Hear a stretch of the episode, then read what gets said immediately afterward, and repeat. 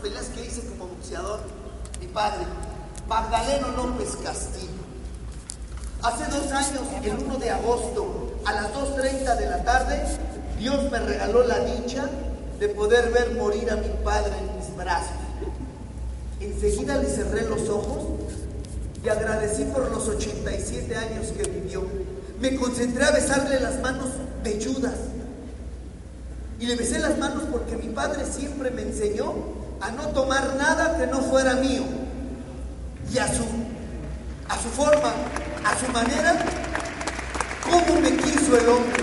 Por eso les digo que la gente solamente se muere, la gente solamente se muere cuando se olvida. Nada más tuve un hermano, mi hermano Sergio, 14 años mayor que yo. Cuando mi hermano nació todo era alegría en la casa. Mi padre, como todo buen macho mexicano, ya tenía un parón. Fue un parto muy complicado para mi mamá. Tanto fue así que le dijeron que no podía volver a tener hijos. Trece años después mi madre fue al médico y el doctor le dice, señora sorpresa, está usted embarazada. Palabras de mi madre. En mi casa deseaban fervientemente a una nena. Y aquí estoy yo. ¿Saben? Todavía recuerdo como si fuera ayer. Yo contaba con seis años de edad. Era yo un niño de seis años. Y cada sábado mi padre al cerrar el taller de relojería donde sacó adelante esta pequeña familia, mi padre era relojero de oficio. Sí, componía relojes y cada sábado al cerrar el taller nos llevaban a la casa, mi madre preparaba algo de cenar y enseguida nos sentaban frente al televisor a ver la función sabatina de boxeo. Esto era sin, sin excusa ni pretexto, religiosamente cada sábado.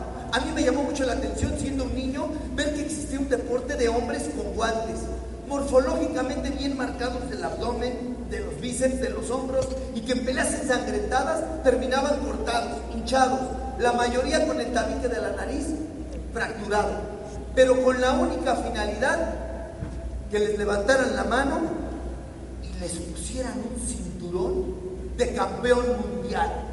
Al ver estos hombres en la tele creció en mí una gran admiración a los boxeadores. Tanto fue así que un día yo no me aguanté y le dije a mi papá, papá, papá, lleva un gimnasio de box. Quiero conocer a los boxeadores. Si te portas bien, te voy a llevar. Y me llevó a lo que hoy es el eje central Lázaro Cárdenas, aquí en la Ciudad de México. Antes se llamaba Avenida Niño Perdido. Llegamos al gimnasio de los baños Avenida, mi padre paga dos boletos y desde abajo escuchaba yo el ruido de las peras de tablero. los costales. El grito de los entrenadores. ¡Tiempo! Mi padre me dijo, ahorita vas a ver, mi hijo, lo que es un gimnasio lleno de boxeadores y un ring como los que vemos cada sábado. Yo estaba emocionado. Subimos los escalones y en un segundo piso me encuentro ante mí con un ring de pelea. Un ring y sus tres cuerdas. Estaba vacío.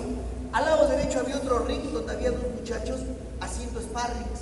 ¿Qué significa hacer sparrings en el boxeo? Ambos traían careta protectora en la cabeza, concha en la parte baja de la cintura cambiaban golpes preparándose para una pelea oficial. Mi padre, como era común en él, con su suéter en la mano, se corre hacia la derecha y empieza a ver estos hombres pelear. Yo me quedé petrificado, helado, viendo un hombre frente al espejo envuelto en unos pants de hule que brincaba la cuerda y sudaba, sudaba copiosamente, sudaba abundante, envuelto en unos pants de hule, según, según para quemar grasa, bajar de peso y estar en la categoría que iba a pelear.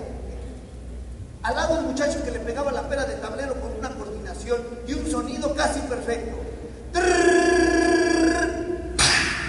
Un estruendo, yo me emocioné aún más.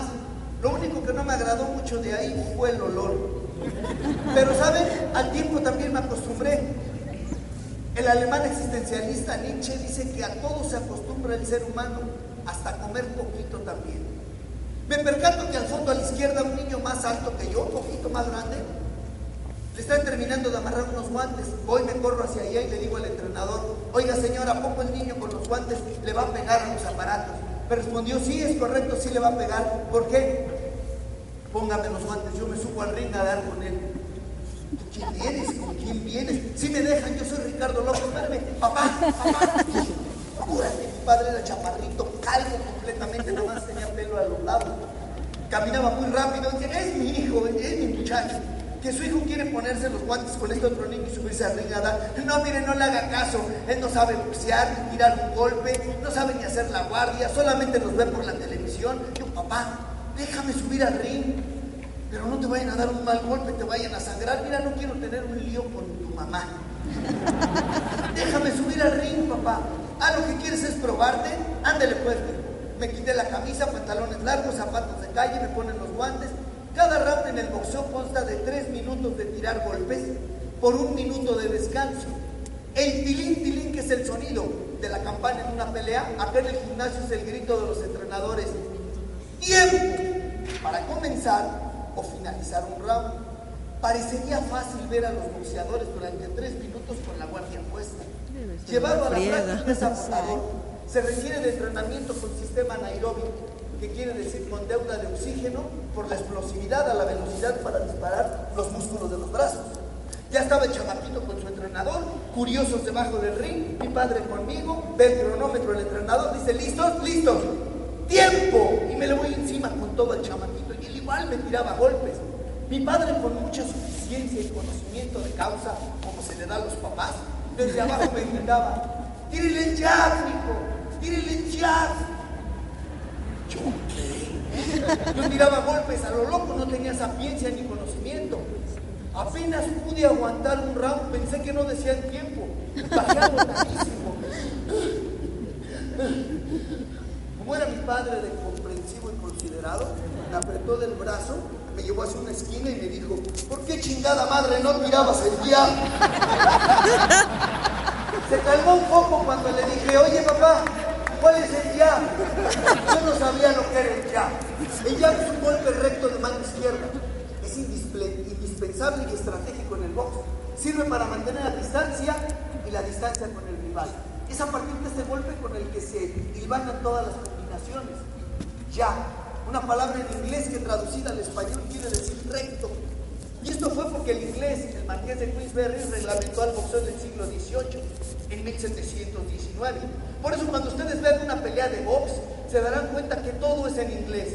Jab, uppercut, polo punch, bending, rolling, ring, box. Esto lo aprendí con el tiempo, pero a mí me gustó mucho haberme subido al ring. Tanto fue así que ya no aguanté y le dije a mi papá, papá, papá, compra unos guantes, quiero venir a entrenar boxeo. Si sacas buenas calificaciones, si te portas bien, vas a ver. Saliendo de ahí, fuimos y me compró unos guantes con los que entrenan los boxeadores. Yo llegué feliz a mi casa, con el sueño, la meta, el objetivo, ser campeón del mundo y tener un cinturón. Pero me percato, me percato inmediatamente que la única que no estaba contenta con esta decisión que yo entrenara boxeo, la única que no estaba contenta que yo entrenara boxeo, obviamente era mi madre. Le digo, oye mamá, oye mamacita, oye no te noto alegre porque voy a empezar a entrenar box. Imagínate que se me haga el sueño, mi máxima ilusión, ser campeón del mundo y tener un cinturón. La verdad no me gusta ese deporte para ti. ¿Qué es eso del boxeo, Ricardo? ¿Pero por qué todos los que ingresan al boxeo, mijo, todos llegan a ser campeones, ganan mucho dinero, caen en el alcohol, en la droga, al final de su vida se quedan solos, sin familia, sin dinero y además hasta con daño cerebral producto de los golpes a la cabeza? Oye, mamá, qué dura eres. No, no soy dura. Te puedo mencionar el 99% de boxeadores cómo finalizan su vida y otros en un hospital psiquiátrico o en el panteón. Oye, mamá, mira, yo insisto, mira, no insistas. Yo lo que quiero es que me termines una carrera, pero principalmente en tu vida trabajas. Yo me levantaba antes de las 6 de la mañana, entraba yo a la escuela a las 7 y 10, regresaba a las 2 de la tarde, comía algo, hacía mi tarea y desde una noche antes ya tenía mis cosas preparadas para irme al gimnasio. ¿sí? Mis tenis, mis vendas y mis guantes de box. Me transportaba yo en el metro, este sistema de transporte colectivo el más económico en México. Me subía en la línea 1 metro Tacubaya, me bajaba en Salto del Agua, tomaba el trolebús y el trole me dejaba exactamente en la puerta del gimnasio.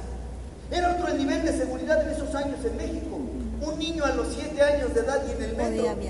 No había guerra entre narcos, no había secuestros, calentamiento global, persecución de gobernadores. Y la problemática es si una pareja gay podía o no educar a un niño. De verdad había otras problemáticas, pero estas que mencioné no. Recuerdo que antes de subir al metro, de mi mochila sacaba yo los guantes para que vieran que era yo boxeador. Era yo un niño, comprendan. El policía del metro ya me conocía bastante bien. Y a mí él me caía bastante mal.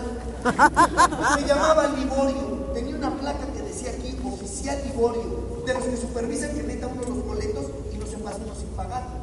Y me caía mal porque me decía, eh, vale, y esos guantes de fuera, guárdenlos. Le digo, es que soy boxeador. ¿Qué boxeador? Al otro día, adiós, campeón, narices chatas. Al siguiente día, nariz de perro bulldog, nariz de zombie. Al otro día, nariz de coche chocado. Siempre que me veía me decía algo diferente de cómo quedan los boxeadores de la nariz. Yo ya no le hablaba. Un día llegué, metí el boleto, yo ya no le hablaba a este policía tan llevado, pero sentí la presencia cerca, volvió a verle la cara y me iba haciendo.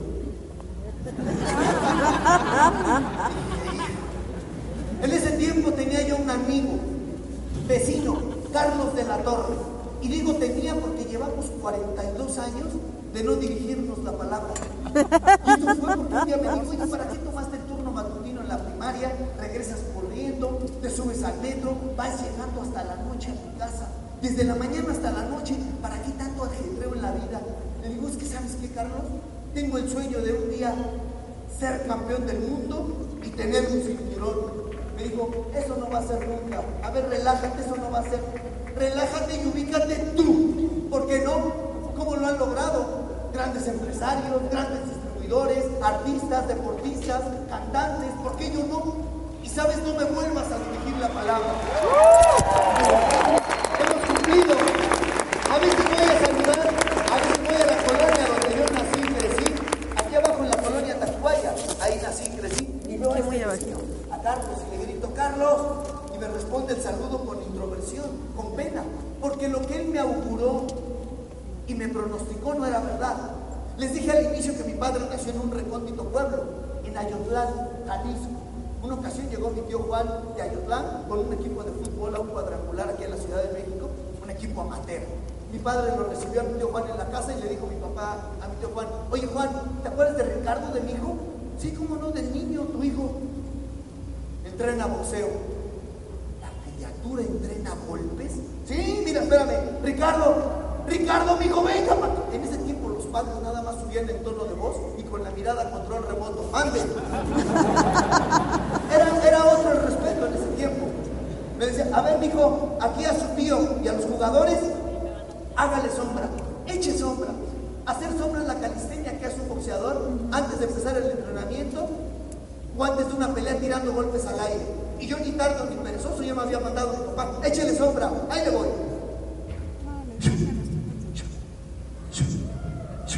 Y se quedan los jugadores así como ustedes en silencio. Y dice mi tío Juan, ah, qué niño tan chistosito, mira, echa sombra. Uno de los jugadores me habla y me dice, ven. Me acerco le dime, oye, ¿para qué estás haciendo esas pinches payasadas? Le respondí, no son payasadas, tengo el sueño de ser campeón del mundo y tener un cinturón. No, no, no, sácate de aquí, estás loco, esto no va a ser nunca. Además parece loco salido del manicomio tirando golpes al aire. Pero muchachos que parecen locos. Bueno, se apellida López, las dos letras, López, loco. Vamos a cantarle y me empezaron a cantar. López, loco, López, loco, López, loco. Y yo nada más registraba. Otra ocasión llegué sudando mugre como cualquier niño o niña de nueve años. Mi padre estaba recargado leyendo El Heraldo de México, un periódico antiguo. Y en la sección de deportes aparecía Mohamed Ali, Mohamed Ali, campeón mundial de peso completo de los Estados Unidos. Y en la foto un cinturón verde con dorado y todas las banderitas de los países alrededor. Muy emocionado al, al ver el cinturón de Mohamed Ali, le dije a mi papá, papá, papá, ¿ves este cinturón? Míralo bien. Sí, un día voy a regalarte uno como este. Ponte a limpiar los aparadores, barre, trapea, mujer. Sale mi mamá. A ver si pones a hacer algo este niño, hombre. Se traba, se traba. Que me. Hoy que soy adulto comprendo que mi padre, mis amigos, primos, familiares, la gente en general, no es que deseara lo peor para mi vida. Es la cultura del mexicano escéptico, incrédulo, siempre sentado descalificando a los demás y de todo sabe. Y sin sonreír, sin saber que la sonrisa es la iluminación de la presencia para quien la brinda y la recibe. Allá por estos años ganó el Oscar una película que a mí me marcó, Rocky 1. escrita y protagonizada por mi admirado Silvestre Stallone. Rocky 1 trata de la vida de una persona que sin ser nada ni nadie se demuestra a sí mismo, a los demás y al mundo entero que vale. Esto me hace recordar a aquella gran mujer hindú, Agnes Gonzalo Hasyu, mejor conocida como la Madre Teresa de Calcuta, que en su libro autobiográfico la Madre Teresa reafirma que la terrible enfermedad del ser humano es no ser nada para nadie. Nuestros resultados, nuestro trabajo y principalmente los hechos nos permiten demostrar quiénes somos y lo que valemos. Lo que les voy a compartir a continuación, les juro por mis padres que es absolutamente la verdad. Rocky en la película iba a disputar el campeonato mundial y yo en la vida real imitaba a Rocky. Rocky se levantaba a las 4 de la mañana, yo me levantaba a las 4 de la mañana. Rocky ponía un vaso y partía cinco huevos crudos, dos, tres, cuatro. Aprendí a partirlos con una sola mano, como lo hacían en la película. Cinco huevos crudos. Quedaban arribita de la mitad del vaso. Y enseguida, con un asco, me los tragaba. Así que asco. Continuamente con coraje me preguntaba, bueno, ¿y para qué tantos huevos? Compréndanme, era yo un niño, no sabía lo que era el trabajo, lo que eran los golpes. Con el tiempo aprendí que dentro de la medicina deportiva, nutricionalmente hablando, la proteína del huevo se encuentra en la clara que con dos es más que suficiente. Llegué a correr a Chapultepec, Chapultepec me quedaba a escasas cinco o seis calles de mi casa, iba y venía en busca de un sueño, de un logro, ser campeón del mundo y tener un cinturón con todo el entorno negativo en una colonia, en un país y que se extienda a todo el continente americano. Allá por estos años se cambia a la colonia Tacubaya con todo su equipo de entrenadores, don Arturo El Cuyo Hernández. ¿Quién fue don Arturo El Cuyo Hernández? Nombrado el mejor manager del mundo en 1977. Hace dos años ingresó al Salón de la Fama de Nueva York post-mortem por haber tenido 34 campeones nacionales y 20 campeones del mundo. Yo solamente lo conocí en la tele cuando subía a sus campeones a pelear. Mi papá me dijo, ya viste, mi hijo, que aquí frente al mercado de Becerra, en los baños, Lupita, está don Arturo El Cuyo Hernández. Le dije, sí, me voy a inscribir. Llegué, me inscribí con este señorón del boxeo. Y ahí con el Cuyo Hernández aprendí una palabra, que esa palabra desde ese día que llegué al gimnasio, esta palabra yo la abracé. Y hasta el día de hoy esta palabra no la he soltado. Es una palabra que yo cuando la escuchaba de niño la relacionaba con los militares, los cadetes, los policías, los bomberos, los marinos, la milicia en general, pero no es así. Esta es una palabra para todo el mundo. Y esta palabra se llama disciplina. Mi entrenador me enseñó, don Arturo Alcoy Hernández me, me enseñó que la disciplina tiene tres vertientes y se señalaba. Decía, dedicación, constancia y responsabilidad. Yo le decía, ¿pero qué es eso? Dedicación, estar concentrado y abocado en tu trabajo sin ningún interruptor. Constancia, hacerlo diariamente, constante de corazón. Y responsabilidad, se señalaba el bíceps. ¿Qué significa responsabilidad? Es una palabra que proviene del latín, responsum, y que traducida al español no tiene otro significado más que responder. Con esta disciplina que aprendí de don Arturo Cuyo Hernández y estas tres vertientes, inicié a entrenar. Iba y venía en busca de ese sueño. ¿Saben? Pocas veces hice llorar a mi madre. Travesuras como cualquiera. Pero la que no olvido fue la vez que llegué y le dije, fíjate mamacita, mami, ya lo pensé muy bien y ya decidí. Me dijo, ¿qué decidiste? Que voy a pelear. No me salgas con esto, Ricardo. En eso no quedamos. Sí, mamá, quiero tener frente de mí la competencia, ver mis virtudes, mis limitantes y ver si es verdad todo lo que la gente dice de mí. Hablan como si me conocieran cuando yo mismo no sé de mí. Muy sabia mi madre, como son todas las madres, me dijo, mira Ricardo, la primera riqueza que Dios nos da en esta vida es la salud. Y la segunda es la libertad, lo cual nos indica que tenemos libertad para escoger lo más conveniente en nuestra vida. Y tú estás escogiendo una profesión, trabajo, deporte, donde la silla es únicamente para uno solo, el campeón, el ganador, el que vende. Si no logras nada va a ser tiempo perdido nada económicamente y principalmente tu salud. Le respondí, Sí, mamá, tienes mucha razón, pero yo traigo un león y yo quiero pelear. Hoy día amo más a mi madre porque tuvo lo que debemos tener todos los padres hacia nuestros hijos. El respeto. El respeto a una opinión. El respeto a una decisión. El respeto a un punto de vista. Hoy que soy padre, ver a mi hijo salir de noche me preocupa. O subirse una moto me preocupa. Pero mi madre tuvo el respeto. Mi papá, como todo buen aficionado al boxeo, me dio su punto de vista positivo. Al siguiente día llegué muy temprano al gimnasio y le dije a don Arturo, oiga, don Arturo, ¿usted cree que yo pueda hacer una pelea? De la manera como veo que te entrenas, hijo, claro que sí, pues consígame una pelea, yo quiero pelear. En dos semanas yo te llevo a ranchar. No, yo lo que quiero es pelear. Es lo mismo. Ah, bueno. Luego decía que es importante subirme un ring descubrir si era verdad todo lo que la gente decía y hablaba de mí. El gran Estado de México consta de 125 municipios. Cada que se lleva la fiesta del Santo Patrono hasta el día de hoy, en estas fiestas se lleva la feria, los toritos, los cohetes, la rueda de la fortuna y por lo general se realiza una función de boxeo de aficionados. Me llevaron a Chalco, Estado de México. Llegué, me abroché mis botines ahí donde estaba el chiquero, los puerquitos. No sin antes los niños pasar la ceremonia del peso. Tienen que pesar lo mismo para pelear. A los niños nos pesaban en la romana. Esas antiguas básculas donde pesaban a los chiquitos, a los nos cargaban del calzón. Ese niño pesó lo mismo que el otro. Suben al ring los niños. El ring era con cuerdas de metate. Sí, al recargarte el machucón, era una quemada en la espalda. Te dañaba el epidermis. Mi madre me tenía que poner trapos de agua caliente con sal en la espalda y yo dormía boca abajo de las espaldas. El ring estaba cubierto de tablas y paja, pedazos en madera que a veces no cubrían bien, quedaban huecos y había de tener cuidado de no torcerse el tobillo y estar pendiente con el rival. Esa ocasión gané. No, en el segundo round, mi madre se la pasó agachada con el rosario en la mano.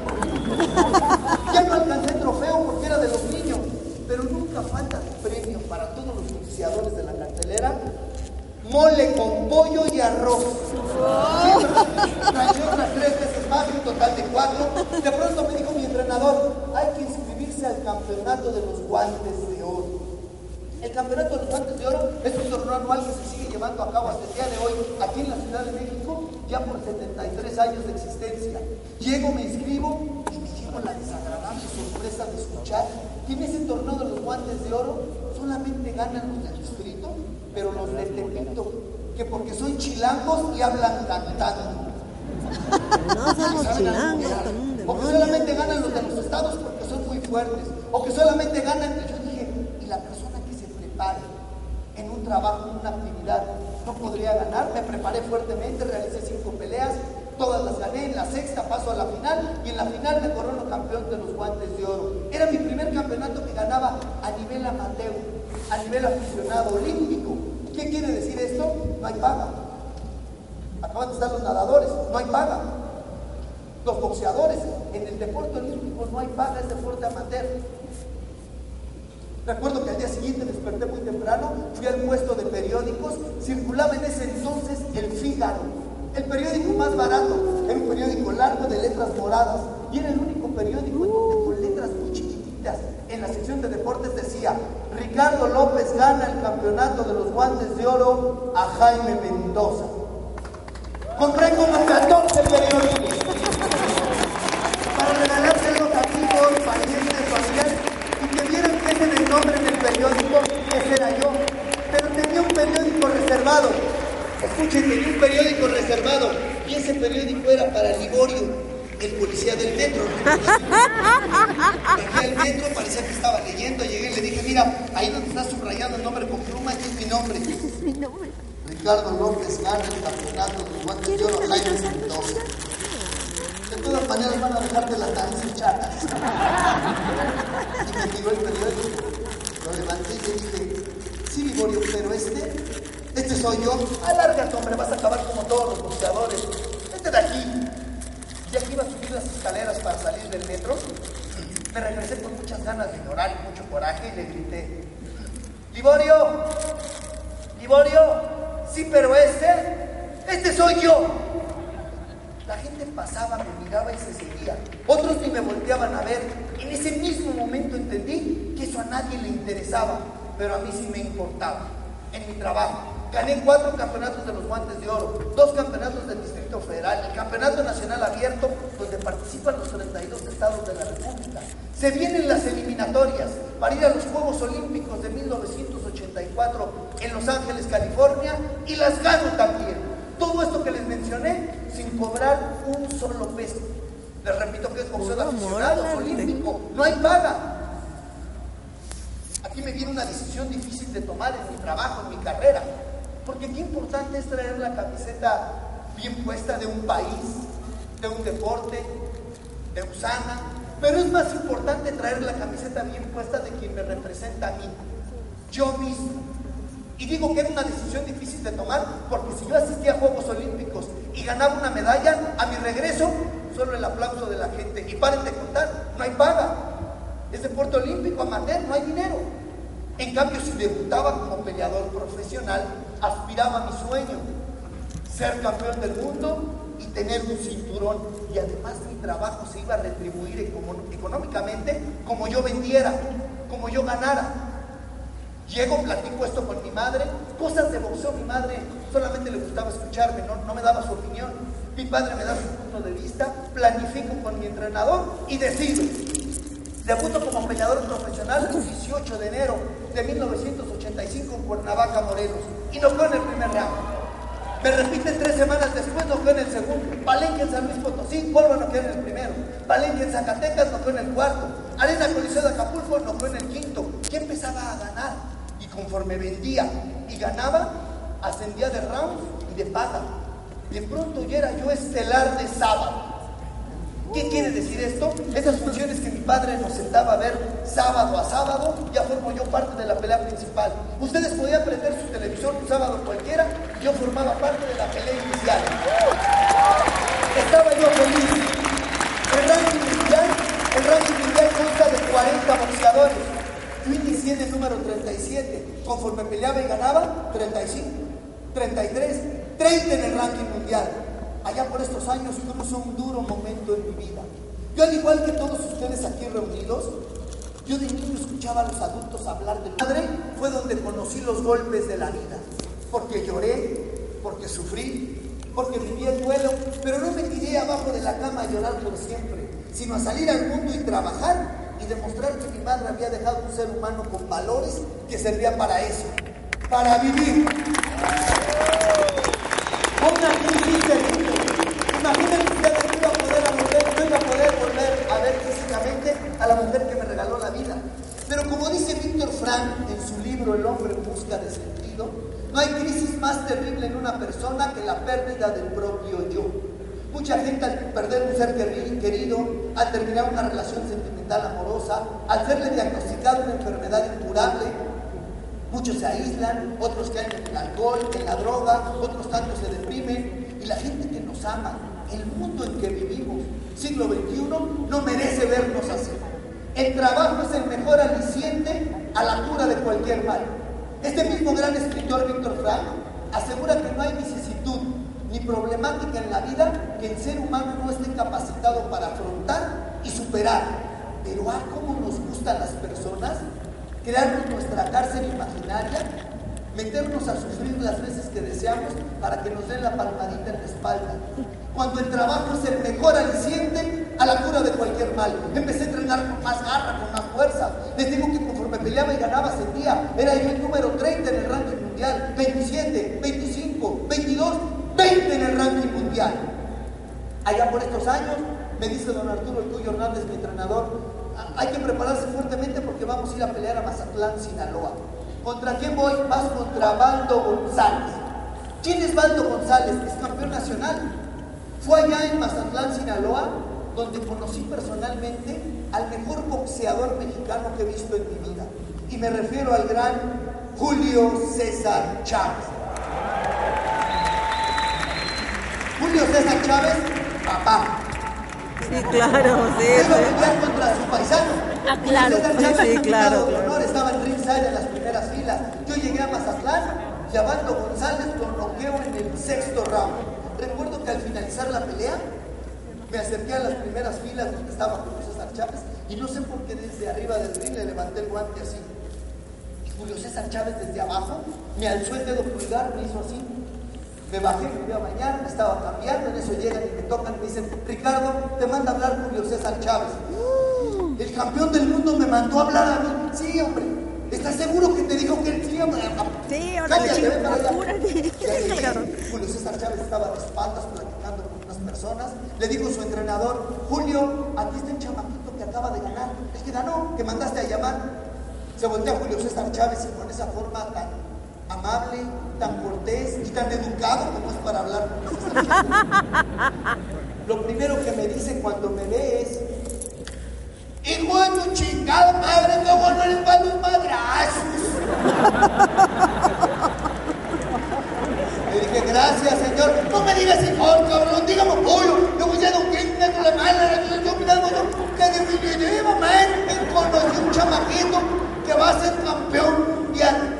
Era la primera persona en mi vida que me decía que yo tenía qué lograr en mi trabajo. Y vaya quién me lo decía. No me lo decía cualquier hijo de vecino. Y más menos que el gran Julio Con la confianza que me da en el momento, me acerco y le digo, fíjate Julio que hace tres meses falleció mi madre. Sentí muy extraño la forma en que ahorita te dirigiste a mí. Hombre, no te ofendas, así hablamos nosotros, los culichis de Sinaloa. Te voy a dar mis teléfonos. Yo te voy a apoyar con Don Gil, me dio sus teléfonos y no voy a olvidar hasta el día en que me muera. Todavía a la distancia me gritó, Ricardo, Ricardo. Mande.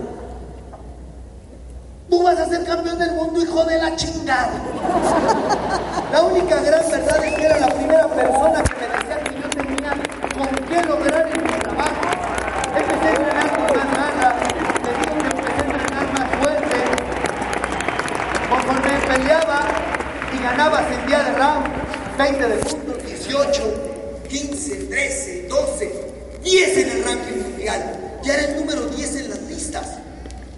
Allá por estos años fue muy mencionado por toda la prensa hablada y escrita un campeón mundial japonés de nombre Hideyuki Ohashi. Y fue muy nombrado porque de un golpe mató a su rival. Situaciones trágicas que ocurren en el boxeo, se expone la vida. Pero ¿por qué saco a colación a este campeón mundial japonés? Porque si yo aspiraba a ser campeón del mundo tener un cinturón, el japonés era el dueño del cinturón en ese peso. Inclusive yo vi cuando bajaron al rival en camilla del ring. Lo vi por la tele aquí en México. Lo que les voy a mencionar a continuación lo traigo documentado. Documentos que guardaba con coraje, pero hoy conservo con cariño. Porque saben, a mí me sucedió exactamente igual que los chistes mexicanos. Estos chistes mexicanos que se platican, a mí me pasó lo mismo. El campeón del mundo, el japonés, el que había matado a su rival, tenía una defensa obligatoria contra el número uno en las listas del ranking, que era un tailandés. Pero el tailandés se enfermó. El dos era un ruso, el tres un chino, el cuarto un estadounidense, el quinto un alemán. ¡Echen al mexicano! De esta manera se firmó la pelea por el campeonato mundial. Yo tenía que cubrir la enfermedad número uno. Siempre estuve entrenando en una escala del 0 al 10 en 8. Era cuestión de agilizar carrera matinal, boxeo con sparring, dieta y estar listo a la fecha que me daban para ir a Japón. Yo tenía que ir a la casa del campeón del mundo. Me fui con 13 días de anticipación para aclimatarme al cambio de horario, a las comidas. Fue muy extraño la forma en que recibí la noticia que iba por el campeonato. Sí fue raro porque llegué con mi mochila y me estaba esperando afuera mi entrenador. Le dije, don Arturo, ¿pasa algo? ¿Sucedió algo? Nada. ¿Cuál es su sueño? Mi sueño, ya sabe usted, ser campeón del mundo y tener un cinturón. Pues ya está, vas contra el japonés. Chingue su madre. ¿Qué sentía? ¿Qué tenía? Miedo. Esta palabra que la he mencionado y delante de, de uno de los tres hombres más ricos del mundo y es mexicano, la he mencionado con artistas, deportistas, escritores y se quedan callados porque saben que digo la verdad. ¿Qué sentía y qué tenía? Miedo, pero mucho miedo. Miedo a quedar mal, miedo a no responder, miedo a que se hiciera verdad los adagios y los pronósticos de la gente, de amigos, de familiares que yo iba a perder. Y miedo, ¿por qué no decirlo? También al campeón japonés ya había matado a uno. Pero saben, implícitamente también tenía yo mucha hambre. Tenía un hambre, pero hambre de ser, hambre de estar, hambre de ganar más, hambre de vivir mejor y principalmente en México, hambre de demostrar ante un país tan escéptico, un país incrédulo y pusilánime, en donde los que pueden, logran y triunfan son otros. Tú no. Oye, ¿por qué yo no? No sé, pero tú no. Eso se estila hasta el día de hoy aquí en nuestra tierra. Pueden comprobarlo. Hice una gran preparación. La estrategia era la siguiente. El campeón del mundo era un poquito más alto que yo. Yo tenía que hacer boxeo ofensivo al ataque y defensivo automáticamente. Darle la vuelta al ring como manecilla de reloj sin quedarme parado aprovechando la virtud de mayor velocidad. ¿Qué quiere decir esto estratégicamente? Yo era más rápido que el campeón, pero él pegaba durísimo. Con un golpe terminaba la pelea. Más o menos les expliqué la estrategia a llevar a cabo la ejecución efectiva. Dos días antes de salir a esta gran aventura de ir por el campeonato mundial, recuerdo que fui a la carretera hacia Cuernavaca, sobre Insurgente Sur, había una tienda de deportes muy grande. Llegué, estaba un hombre detrás de un escritorio, vive, se llama Arturo Contreras. Le dije, buenas tardes, vengo a buscar al señor Javier Rincón Gallardo. Dice, yo soy su asistente. ¿Pediste, sacaste cita? Le dije, no, no, no saqué cita. Mire, vi su nombre en el periódico y vi que él es el presidente de la compañía. Quiero ver si me pueden regalar unos fans. Voy a ir a pelear el campeonato mundial y yo te hago publicidad a los fans. Es lo único que pido. ¿Qué deporte es? Le digo, es campeonato mundial de box. No, estos boxeadores no saben ni leer ni escribir, siempre terminan mal. Le digo, no, mire, yo tengo 18 años de no perder. Eh, ya terminé la prepa. Y me voy dando cuenta que el hombre no me escuchaba. Traspapelaba, tomaba llamadas. Me salí de ahí con mucho coraje y ganas de llorar. Se llega el día de la salida. Se llega el día de la salida. Recuerdo que cuando llegué al aeropuerto internacional de la Ciudad de México, me llevo la gratísima sorpresa que no fue ni un solo periodista a despedirme. Ya a subir en el avión que hacía escala en Los Ángeles. Y en eso llegó corriendo Sergio Lara Mejía, reportero del Excelsior, un hombre de hoy día 78 años de edad. ¿Cómo está Sergio? No, ¿cómo está usted, finito? ¿Qué quiere que le diga? Mire, han pasado más de 18 años, 7 meses y 5 días, y lo único que le puedo decir es adiós rogando y con los guantes dando muy rápido, ¿verdad? Han pasado 18 años, 7 meses y 5 días de levantarme diariamente a las 4 de la mañana y de madrugar infinidad de ocasiones como todos los aquí distribuidores saben de qué estoy hablando. El reportero del Excelsior me dijo, mire Finito, ve esta zona aquí del aeropuerto completamente vacía? Sí. Cuando usted regrese con el cinto de campeón mundial y todas las banderitas de los países alrededor, esta sala va a estar llena de periodistas. Le dije, hágame la buena, don Sergio. Solamente viajamos cuatro personas. Mi entrenador, un médico, el sparring que me iba a ayudar a boxear y yo. Mi padre no pudo asistir porque no había suficiente económicamente. Pero tres días antes de la pelea, no sé qué vendió, qué empeñaría mi papá aquí en México. Mi papá llegó a Japón.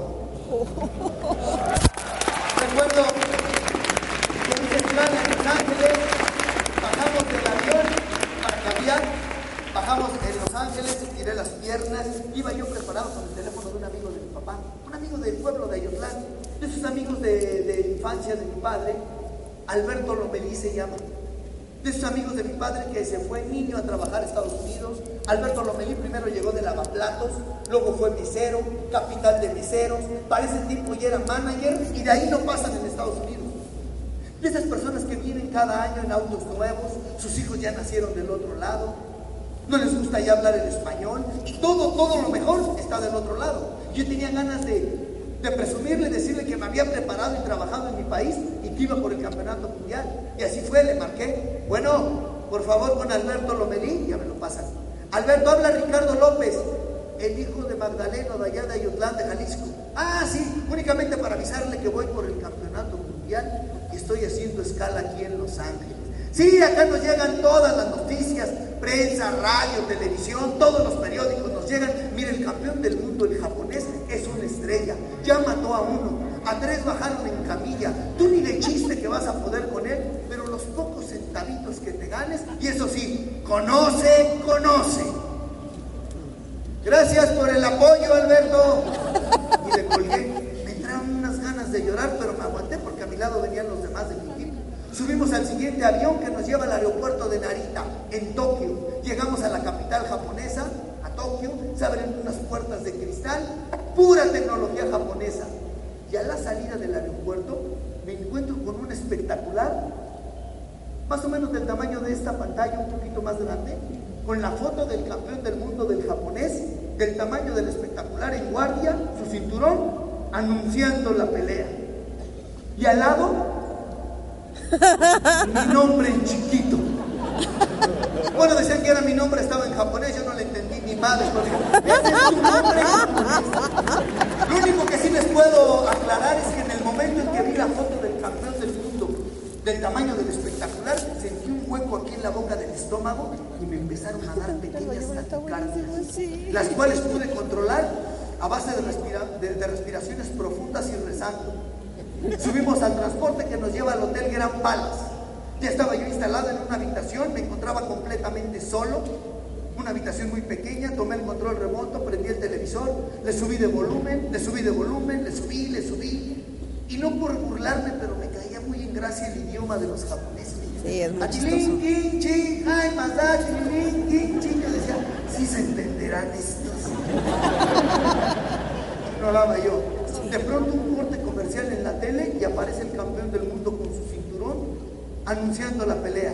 Atilín, chin, ay, igual, van a ver, me voy a madrear al mexicano. Quiero pensar que eso dijo, porque como me espanté. Y que apago el televisor y que me llega la nostalgia. Yo crecí con una gran mentira.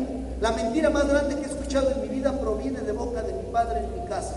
Que los hombres no lloran. Es la mentira más grande.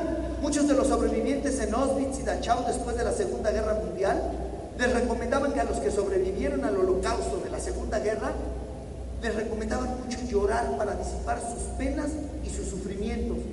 Pero ah, ¿cómo le causa trabajo al hombre llorar? Porque el hombre es educado mundialmente a que no debe llorar. La mentira más grande que existe. En ese momento yo extrañaba a mi madre, me sentía solo, más de 18 años trabajando. Y entonces sí que me suelto llorando no sé cuánto tiempo, pero fue un buen rato. Terminé de llorar y aprendí que todo dolor y sufrimiento tiene un inicio y un fin. Pero repito, a cómo nos gustan las personas crearnos nuestra cárcel imaginaria para que nos den la palmada en la espalda y meternos a sufrir. El trabajo es el mejor aliciente a la cura de cualquier mal. Terminé de llorar, me sequé, recé y me quedé dormido. Se llega el día de la ceremonia del peso. Ahora sí, la ceremonia del peso fue una báscula electrónica. Un salón un poco más chico que este, lleno de japone- japoneses, camarógrafos, fotógrafos, prensa hablada, escrita, todos ellos japoneses. Para ese entonces ya había llegado mi padre conmigo. Yo tenía bien estudiada la competencia, en fotos, en videos, en números, pero él lo iba a tener personalmente frente a mí. De pronto se abre una puerta del lado izquierdo y entra el campeón del mundo, el japonés, con un séquito además de 14 personas de equipo. Recuerdo que entró enfundado en unos pants color morados, tenis blancos y no olvidaré, no olvidaré un reloj Rolex tapizado en baguettes de diamantes, chingado reloj, parecía lámpara, alumbraba. Entró como cantante de rap. Todo el mundo le sacaba fotos. Les digo que mi padre ya estaba ahí conmigo. Dije yo, ay, aquí está ya el campeón del mundo.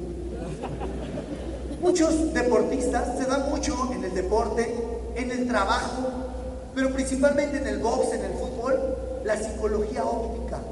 Sí, para por medio de la visión, con los ojos, viendo feo a otra persona, amedrentarla, bajarla, asustarla. Se da mucho en el box. El campeón del mundo se me quedaba viendo horrible. Y yo, yo nada más me hacía pato, le pajareaba así. Como era mi padre de Jalisco, macho. Eh, épale, mijo, ¿Qué pasó ahí? Usted también ve a lo feo. La pena decir esto. Es puro teatro. ¿Cómo le va a ver feo si lo que le tenía era miedo? Le digo, papá, nos vamos a ver en la rica, lo veas feo, güey. No me dejes ser un ridículo. Ve a lo feo. Dije, me voy a imaginar como si está dormido, al fin está rasgado. Me da decir esto. Terminó las conferencias, fui caminando, las piernas me flaqueaban. Se llega el día de la pelea. Yo siempre en mi habitación pongo un Cristo, la Virgen de Guadalupe, fotos de mi madre. Muy concentrado esa noche dije, Dios mío, pues he esperado más de 18 años esta oportunidad de mi trabajo. Quiero rogarte que los golpes que haya no sean de consecuencia a corto o largo plazo. Dios mío, que ambos bajemos con nuestras propias piernas. Y por acá, Señor, que se haga tu voluntad.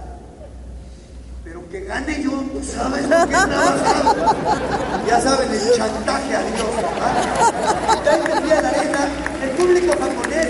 El público japonés es uno de los públicos más respetuosos y educados que conozco. Cuando salí yo del ring, cuando salí yo del ring, cuando salí del vestidor hacia el ring, les digo que el público japonés es uno de los públicos más respetuosos y educados. Cuando salí del vestidor al ring, el público japonés en silencio. Cuando sale el campeón del mundo del vestidor al ring, bombos, tambores y platillos. ¡Pom, pom, pom, pom, pom, pom! ¡Pom, pom, pom, pom, pom, pom!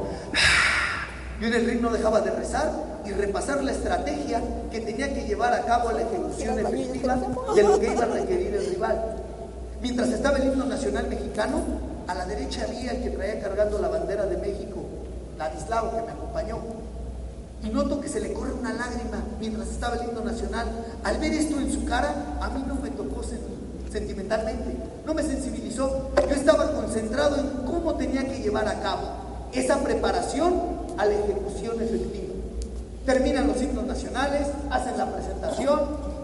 De México, el retador, Ricardo Finito López. Solamente aplaudió mi papá. De Japón, el campeón del mundo. De Japón, el campeón del mundo. Y de Yuki Ohashi. Ya hice toda, toda la arena. En la arena había 26 mil aficionados japoneses. Por la tele, todo Japón contra cinco mexicanos. ¿Qué les parece si en lugar de seguirles platicando, mejor vemos en imágenes lo que pasó esa noche?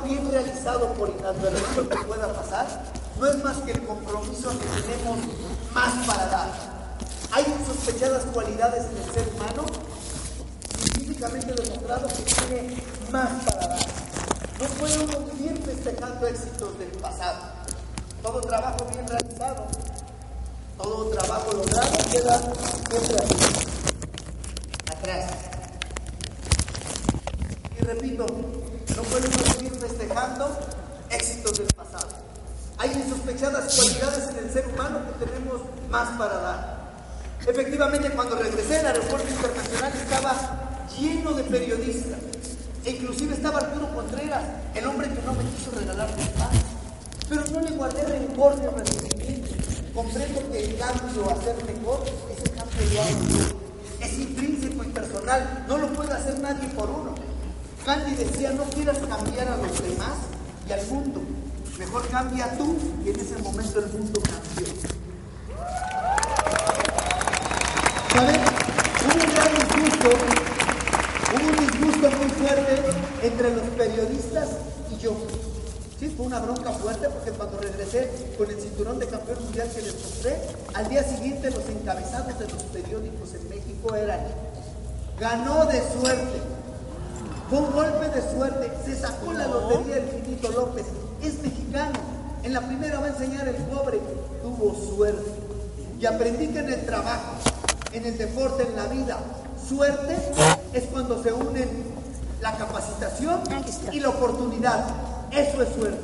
El que está preparado se le presenta la ocasión y la aprovecha. Quien no se prepara, se le presenta la ocasión y quien la aprovecha es otro.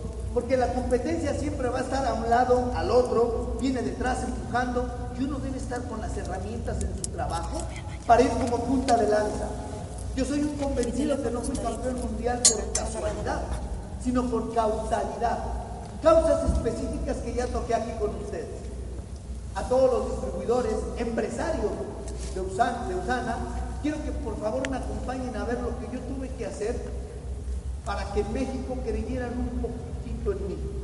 Tuve que hacer lo mismo que hacen todos, todos y cada uno de los distribuidores empresarios aquí reunidos. Tuve que hacer lo mismo que ustedes. Defenderme. Vamos a ver defensas, por favor.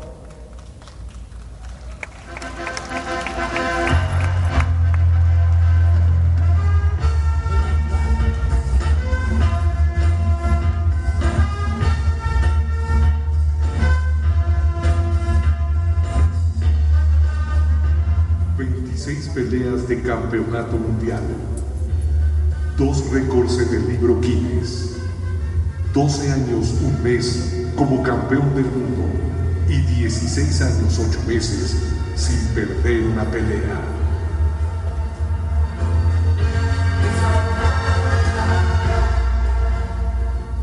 Cuatro ocasiones nombrado el mejor boxeador del mundo libra por libra. Dos veces en Japón, una en Italia y en Estados Unidos.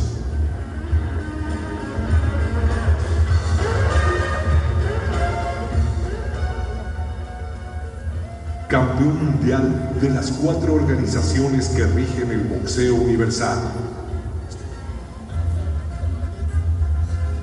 Me da mucho gusto que después de que todo lo tienen preparado y me dan ya como muerto, lleve los colores de mi bandera y ponga a México deportivamente hablando y boxísticamente hablando muy en alto. de los Tamaulipas en el mes de los chiles de nogada. Qué bueno que me ellos. Porque...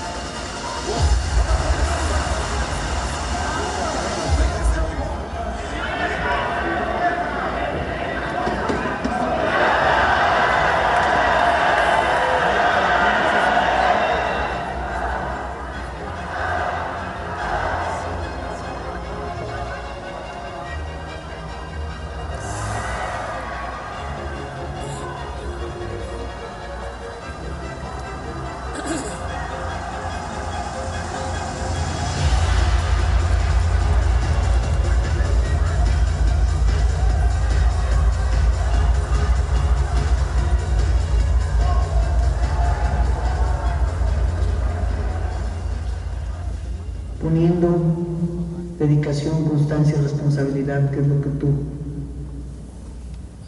has llevado a cabo en la escuela y en el boxeo. Cada una de mis peleas ha sido una ardua preparación, porque lo más difícil ha sido mantenerme. Ha sido difícil, pero creo que ha valido la pena. Y creo que si volvería a nacer, volvería a boxear. Forma de recto, frente a un pequeño peleador tailandés que se como si estuviera flotando. Ricardo, de manera...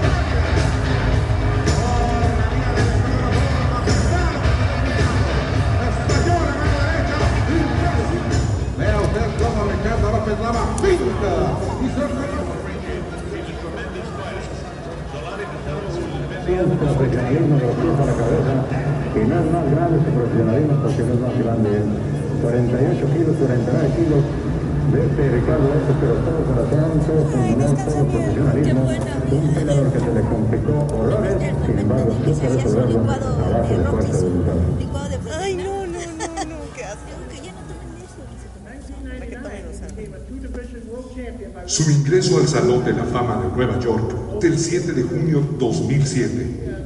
La inducción de cualquier deportista es después de cinco años de retiro para analizar si podría ser elegible.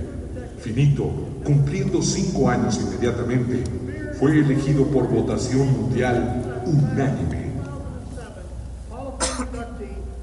Ricardo Finito Lopez.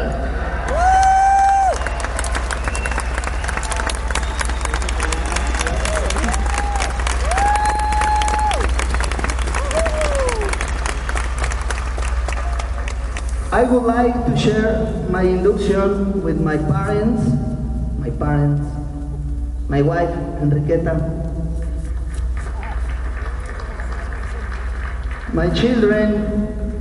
A special thanks to Ed and Grace Brophy for this honor, and of course to all the fans here in Mexico and all of the Latin America.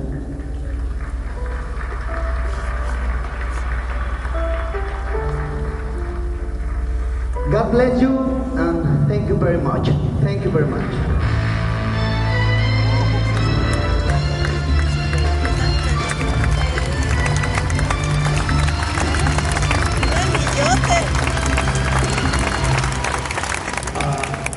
Three favorite fighters, excluding yourself.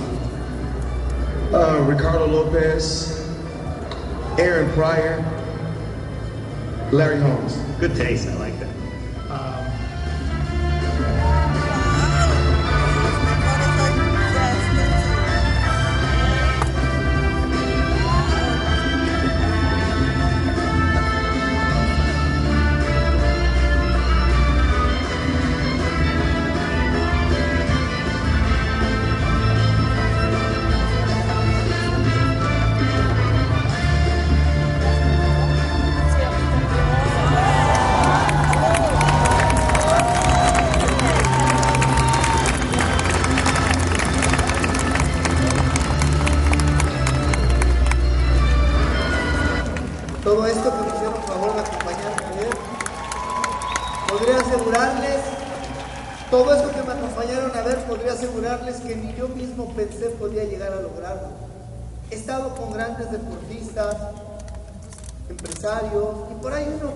Desalineado se le ha ocurrido decir, yo ya sabía que esto lo iba a lograr en mi trabajo. Le digo, qué mentiroso eres.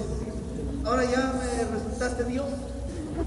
Todos los que hacen bien su trabajo a diario dicen las cosas de diferente manera, pero todos llegamos a lo mismo. Yo aseguro a Dios rogando y con los guantes dando. Pero quien mejor enmarca esto que les quiero transmitir es Platón, este gran filósofo griego cuyo verdadero nombre era Aristóteles. Platón era su apodo. Así le decían porque tenía la espalda muy ancha. Platón decía y aseguraba, no me hables con palabras que tus actos no me dejan oírte. Uno habla con lo que hace. Allá por 1998 fui yo invitado a Europa, Italia. Íbamos a ir a una premiación del mejor boxeador del mundo libra por libra. Los cuatro boxeadores convocados eran Mike Tyson, Julio César Chávez, Oscar de la Hoya y un servidor. Campeones de ese tiempo. Yo pensé que el premio se lo iba a ganar Julio César Chávez o Tyson. Eran los más sólidos en ese momento. Oscar de la Hoya y yo éramos muy jóvenes. Llegamos a Italia, una fiesta con 900 personas representados 160 países. Abren el sobre, sacan la carta y dicen, el premio para el mejor boxeador del mundo libra por libra de México, Ricardo Finito López. Pasé, recibí el galardón con lágrimas, todo el mundo me felicitaba me abrazaba. Mi padre, como siempre, atrás de mí, inmóvil sin decir una palabra. Regresé a México con este premio, ser el mejor boxeador del mundo libra por libra. Lo que a continuación quiero compartir con ustedes es lo que más me ha hecho crecer, pero ya no como boxeador, ni como campeón, ni como trabajador, sino lo que más me ha hecho crecer como persona. Y lo que más me ha hecho crecer fue haber estado en la luna. Pasa algo muy extraño. A mí me sucedió. Cuando tú logras un triunfo y tienes éxito en tu trabajo y ganas un poquito de fama, inmediatamente se te desenrolla el ego y la soberbia. Te crees dueño de la razón y piensas que todo lo que dices es. Y cuidado porque es ahí cuando vas en picado. Yo regresé y me dijo mi, promotor, va a haber una pelea, ¿dónde crees que vas a pelear? No, no sé dónde. En México. Sale. Plaza de Toros, México. Ya se vendieron más de 50 mil asientos para irte a apoyar. ¿Contra quién voy? Vas contra Rosendo Álvarez, un centroamericano nacido en Nicaragua que llegó a México con un excelente récord de 25 peleas ganadas, 20 por nocaut, invicto, campeón del mundo. Era una pelea de unificación. Ah, pero yo también era invicto. Y además yo era el mejor boxeador del mundo, libra por libra. Ya lo habían dicho en Italia. No podían estar equivocados. Las imágenes lo constataban, los números lo decían, los videos lo aseguraban. Yo pensé que el rival con solo escuchar mi nombre se le tenía que doblar las piernas. Eso creía yo. La preparación era la siguiente, la estrategia era que el rival era más chaparrito. Había que tirar el jab rápido y no dejarlo entrar al terreno corto donde pudiera conectar sus golpes curvos. Y tener mucho cuidado porque entraba con la cabeza por delante, no porque fuera un peleador sucio, ese era su estilo. Y yo al igual que ustedes en su trabajo, todos los distribuidores empresarios, yo al igual que ustedes tenía que darle lo que requería para convencer y vencer. Nosotros tenemos rivales, ustedes tienen clientes. Cada rival y cada cliente es único y diferente y hay que darle el traje a la medida. ¿Para qué? Para convencer y vencer. Lo mismo que hacen ustedes, lo mismo que hace un boxeador campeón mundial. Hice una gran preparación físico-atlética, se llega el día de la pelea. Plaza de Toros, México. Cuando salí del vestidor hacia el ring, más de 50 mil almas gritando, alabío, alabao, finito. Y antes de subir al ring recuerdo que volteé y dije, me estoy presentando ante mi gente. Y hasta creía yo que la gente era mía. Subí al ring y mientras estaba el himno nacional mexicano la gente no dejaba de aplaudir. A lo lejos vi a uno de mis mejores amigos, Demián Pichir. Demián, estaba el himno nacional mexicano entonándose y yo volteé y veo a mi amigo Demián. Demián, te mandé boletos, acabando vamos a la fiesta. Termino rápido con este. Ay, vinieron de Estados Unidos, sponsor. Vinieron de satélite, de Tacubaya, les mandé. Acabando vamos a la cena. De pronto debajo del ring siento que me presiona la pantorrilla. Volteo y era mi padre. Me dijo, mi hijo, el jab rápido. No lo dejes entrar al terreno corto, tal como lo estudiamos en el video. Mi entrenador en ese momento, Nacho Beinstein, me dice, ten mucho cuidado con la cabeza, no te vaya a cortar. Ataca como toro de lidia. Los demás de mi equipo, sube la guardia, las manos arriba. Muy indignado volteo y le digo a mi equipo de trabajo y a mi papá, muchachos, papá, todos, shh, tranquilo, callado. Si todo está bajo control. Y me digo a mis adentros, si soy el mejor boxeador del mundo, libra por libra, ya lo dijeron en Europa, no pueden estar equivocados. Y mi equipo de trabajo, mi papá me están diciendo cómo tengo que hacer las cosas. Ah, de verdad están perdidos. Termina el himno nacional, alabío, alabao, finito, ping, ping, primer round. Y siempre fui un peleador rápido de piernas. ¿eh? Siempre he dicho que el box es el arte de golpear y no dejarse. El jab rápido, mijo, el jab rápido. Alabío, alabao, ping, ping. Finaliza primer round. Llego, minuto de descanso, me dan agua, inmediatamente la voz de mi padre, el jab rápido, mijo, no lo dejes entrar a la distancia. Mi entrenador Nacho Beristain, ten mucho cuidado con la cabeza, ya te dio los avisos, no te vaya a cortar. Yo tomaba agua y no hacía caso. Suena la campana para el segundo round. ¡Ping, ping! ¡Alabío! ¡Alabao! ¡Finito! El jab rápido, mijo, el jab rápido. Tiro el jab y lo tiro lento en lugar de rápido. Y por encima de mi jab, la mano derecha del rival a la punta de mi barba. ¡Fu! A la lona me fui. Sentí que me fui como un pozo profundo, como un cajón sin luz que daba vueltas. Y no sé por qué todavía recuerdo escuchaba agua. En esa oscuridad. De pronto abro los ojos y veo al referee frente a mí. Four. Five. Six. Dije, ay, chirrión, pues estoy peleando. Plaza de toros. Me tomo de una cuerda, me tomo del otro. Dije, Dios mío, no me sueltes. Virgencita, mamá, no me suelten, yo sé que existen. Ocho, hands, hands, manos, manos. Cuando un boxeador se va a la lona a levantarse, tiene que alzar las manos para indicarle al referee que puede continuar la pelea. Si no, automáticamente el, re- referee declara, knockout, fuera. Hands, hands, manos, manos, ¿está bien? Yo decía que estaba bien. La implementación del cambio en el trabajo es así.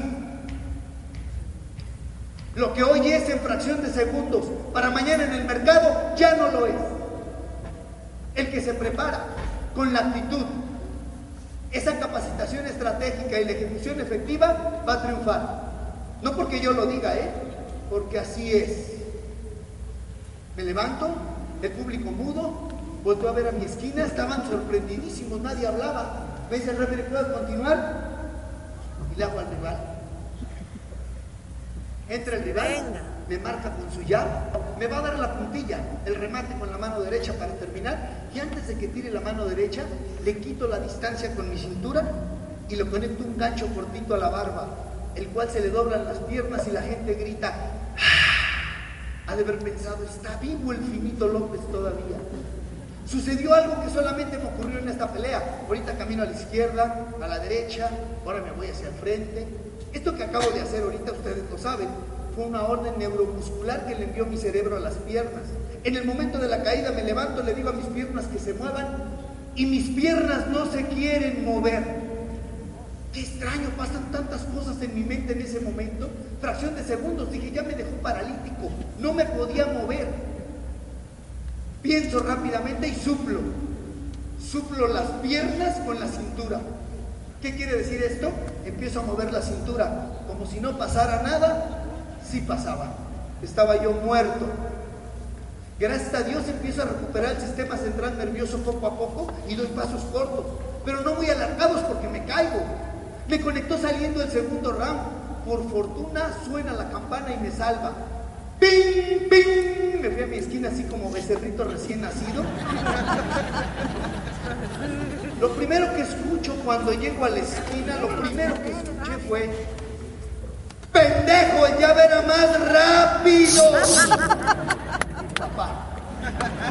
Así no volteé y le dije a mi equipo de trabajo, todo está bajo control, no de- mucho menos me dije a mis adentros si soy el mejor boxeador del mundo. No dije nada. Me pusieron hielo en, el- en la nuca, hielo en el vientre, empecé a hacer respiraciones profundas. El audio está de testigo. Mi padre no dejaba de pendejear y mentar madres. Llegó un momento que en la esquina, en ese minuto de descanso, le dije a mi papá, ya párale papá, ya no me faltes al respeto. Yo no quería que me enviaran a la lona. Y me gritó muy fuerte, cállate estúpido, no estás en tu trabajo.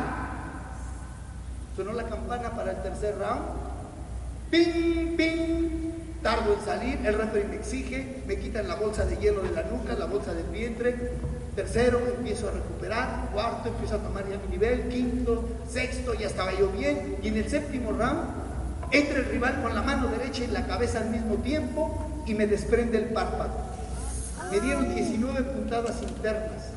Me cosieron el músculo por dentro y luego por fuera de ceja a ceja. Esta es la herida que nace aquí, miren, y termina acá abajo. Hagan de cuenta que abrieron una llave, empiezo a sangrar, pero sangro abundantemente. Detienen la pelea, detienen la pelea y dan un empate técnico, pero con olor a derrota. Sí, porque estaba yo en mi país. Más de 50 mil personas fueron a apoyarme, pagaron un boleto. Ay, recuerden, era yo el mejor boxeador del mundo, libra por Ya lo habían dicho en, Europa, no podían estar equivocados. No puede uno vivir festejando éxitos del pasado. La manera más efectiva de recuperar la humildad la dice Dale Carnegie en sus memorias, este gran empresario estadounidense. Nos indica cómo recuperar la humildad que me hacía falta. Dice, dice Carnegie, toda persona que conoces es superior a ti en algún sentido y en ese sentido aprendo de ella. Quiero que sean tan amables de acompañarme a ver lo que más me ha hecho crecer como persona y fue haber estado en la lona. Hay infinidad, metafóricamente hablando, de formas de estar en la lona. Yo estuve producto de un golpe y saben, no me arrepiento de haber estado en la lona, sino en lo que dejé de hacer y trabajar que hizo que me fuera a la lona. Y es implícito, ¿eh? Trabajando se aprende. Por eso la frase trillada mundialmente, la práctica hace al maestro. No hay maestro, se va creando y construyendo diario al trabajo. Vamos a ver la caída, caída.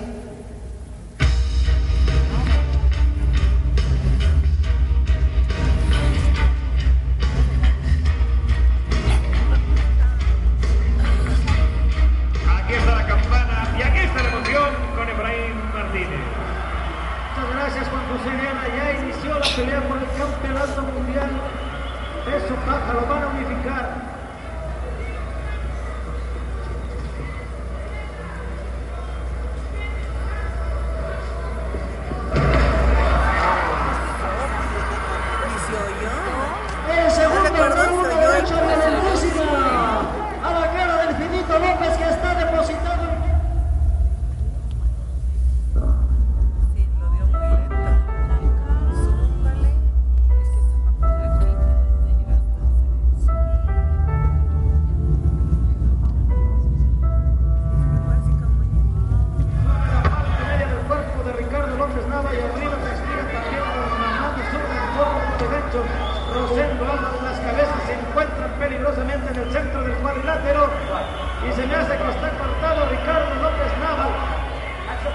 Le están quitando un punto, vamos a ver. Don Álvaro Mercante está cortado impresionantemente Ricardo López Nava de la ceja derecha. Las cabezas se encontraron en el centro del cuadrilátero. Le están quitando señor referee Arthur Mercante se interpuso entre los dos boxeadores y me parece trae un corte en diagonal, como si fuera un machetazo. Haz de cuenta, haga de cuenta usted que le atravesaron la ceja de lado a lado, de arriba hacia abajo. La decisión es un empate. Como dicen, pues suena gallo, estás en tu país.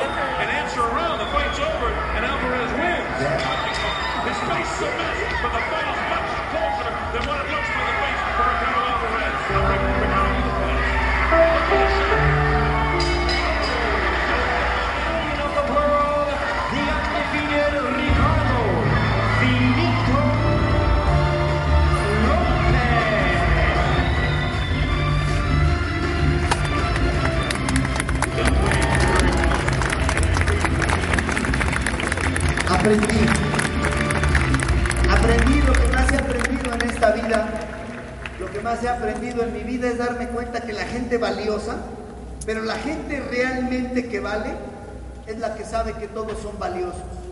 Yo soy convencido en que todos somos polvo de estrella y cada quien debe canalizar ese polvo a metas grandes, a objetivos, y no que cualquier estúpido me diga qué puedo o no lograr. Aprendí.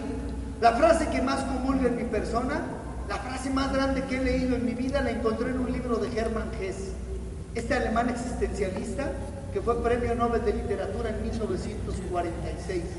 En el libro El Lobo Estepario encontré la frase más grande que yo he leído en mi vida. Hess plasmó, no me voy a ir a la cama sin aprender algo el día de hoy.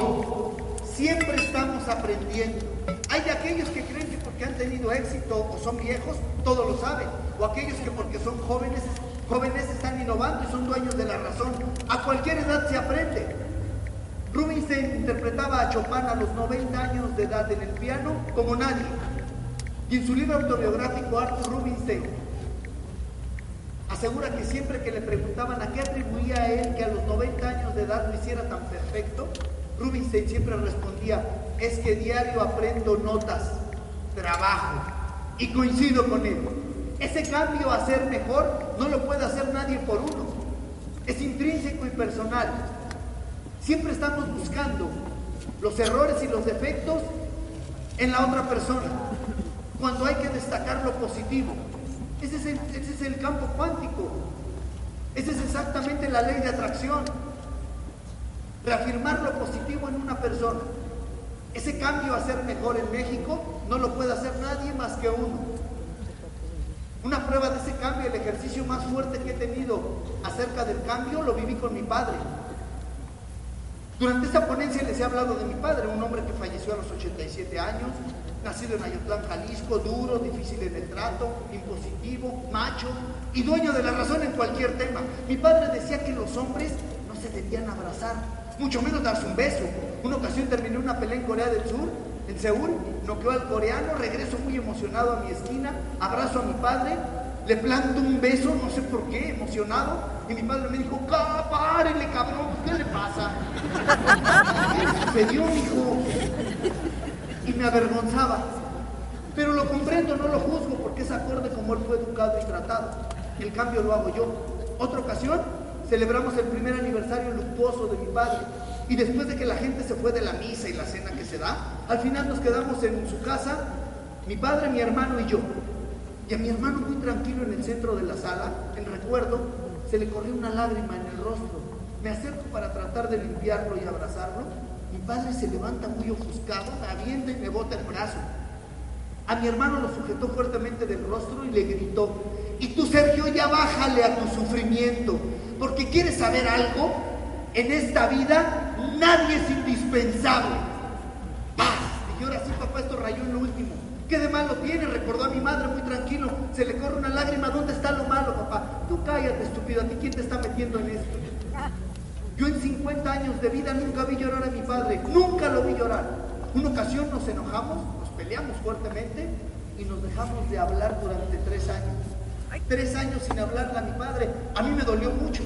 Y esto fue porque le dije, quiero pedirte de favor, papá, que esas bromas machistas que haces no las vuelvas a decir y menos delante de mi hija. Pues no te vuelvas a parar aquí en la joyería ni en la casa. Además, no sé para qué tu hija terminó becada en la Nahua y que va a hacer un posgrado en, en Inglaterra o en Alemania. Si se va a casar y va a pasar lo mismo que con todas. Estás equivocado.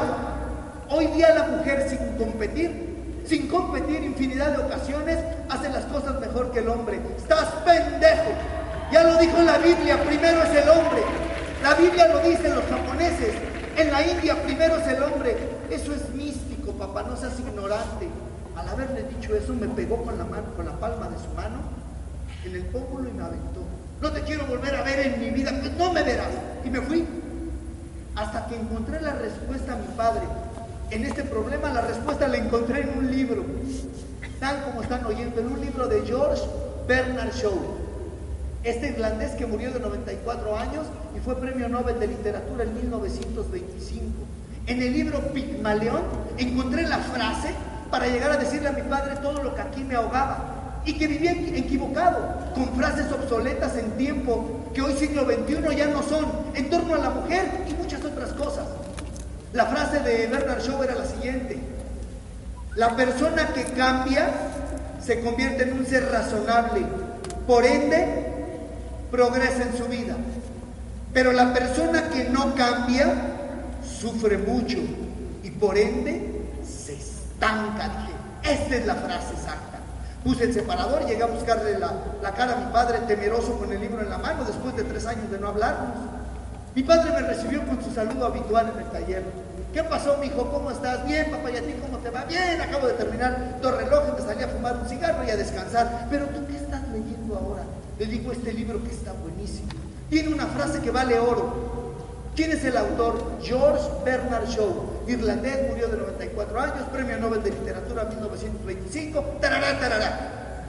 ¿Cómo dices que se llama el escritor? George Bernard Shaw, irlandés. ¿Y cuál es la frase esa que dices que vale oro? Iba yo preparado. La persona que cambia en forma de ser, de pensar y de actuar, le eché de mi cosecha. Se convierte en un razonable, papá.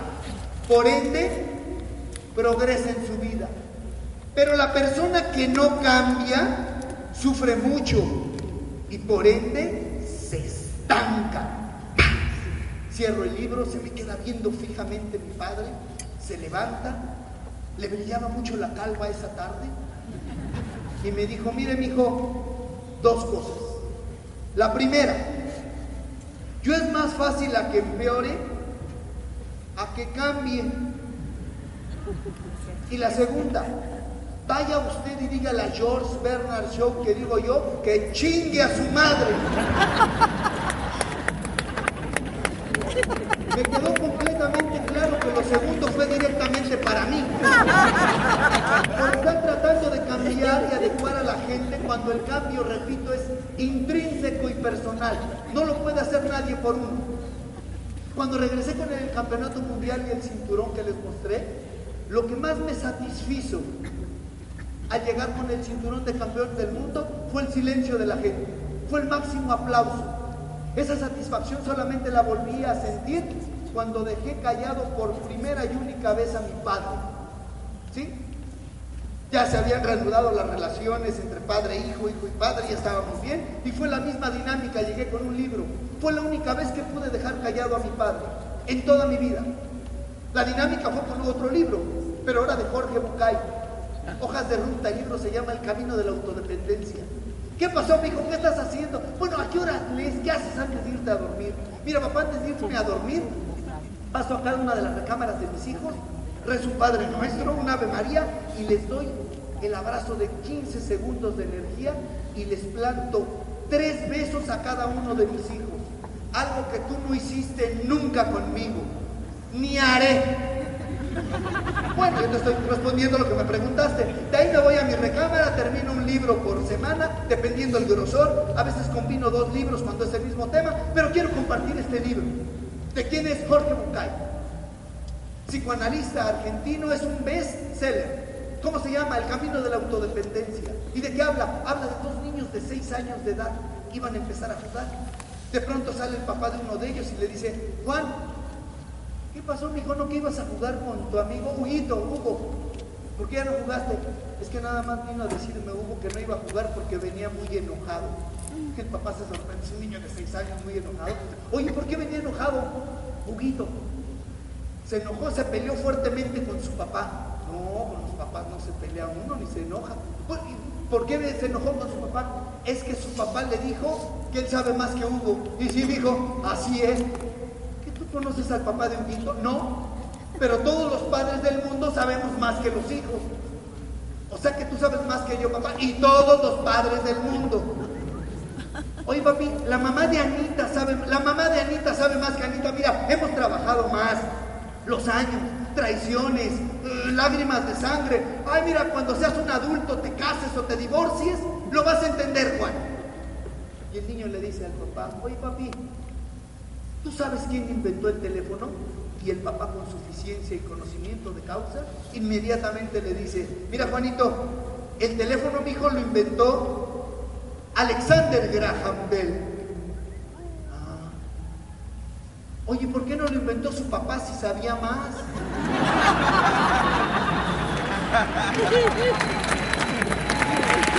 Los hijos, los hijos son prestados. Antes que los libros, mis hijos han sido mis grandes maestros. Y solamente tenemos dos obligaciones con los hijos. Amarlos y darles el mejor ejemplo posible. ¿Saben? Les traje guantes para regalar. Vamos a ver la dinámica en un ratito más. Les traje guantes para regalar. Guantes con los que se hacen las peleas de campeonato mundial. Y les escribí una leyenda. Esta leyenda quiero que sea el epitafio en mi tumba el día en que Dios diga me tengo que ir. Les escribí, a Dios rogando y con los guantes dando. Con admiración y afecto de su servidor, Finito López, campeón mundial invicto. Hazlo en grande, Usana, México 2018.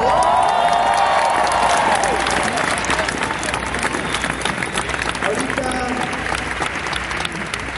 Ahorita con Carlos, con Carlos Osaria, el director, vamos a ver la dinámica para entregarlos.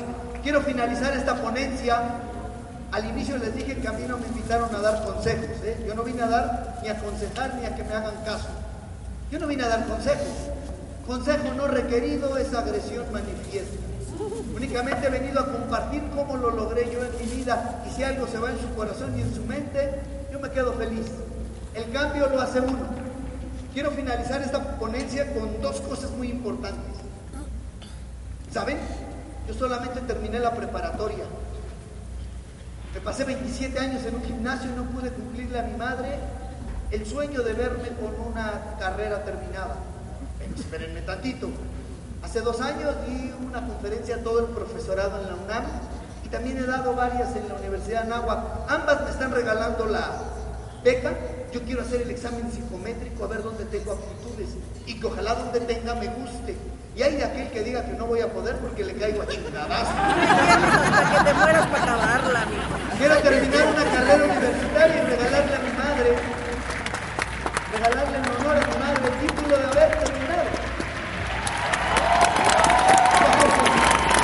Para ese entonces voy a tener, para ese entonces voy a tener 60 años, tengo 52 años de edad, para ese entonces voy a tener 60, pero quiero, quiero madre.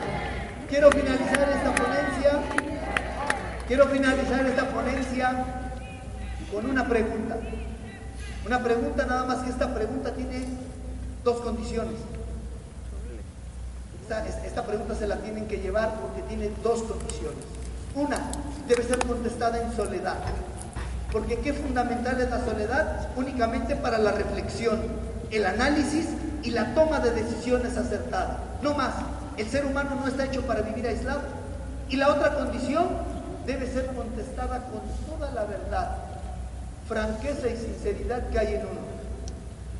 Porque yo puedo engañar a los demás, pero de mí, de mí no me escapo. La pregunta es muy sencilla. Como todo en la vida, lo importante es sencillo. El amor, el perdón, el trabajo. Lo importante es llevarlo a cabo. Ahí es donde rige la estabilidad. La pregunta yo me la hice, esta pregunta me la hice en la mañana. Y es muy sencilla, les repito. La pregunta es si pudo Bernard Shaw, si pudo Germán Hess, si pudo la Madre Teresa de Calcuta, si pudo Platón, si pudo Saramago, si pudo el finito López que salió más de abajo que de cero. El eslogan que, el eslogan que tienen para esta reunión me encantó. Se lo dije a Carlos, el director. Hazlo en grande. No es porque no, con el no ya nacemos, porque sí. Muchas gracias y que Dios nos bendiga.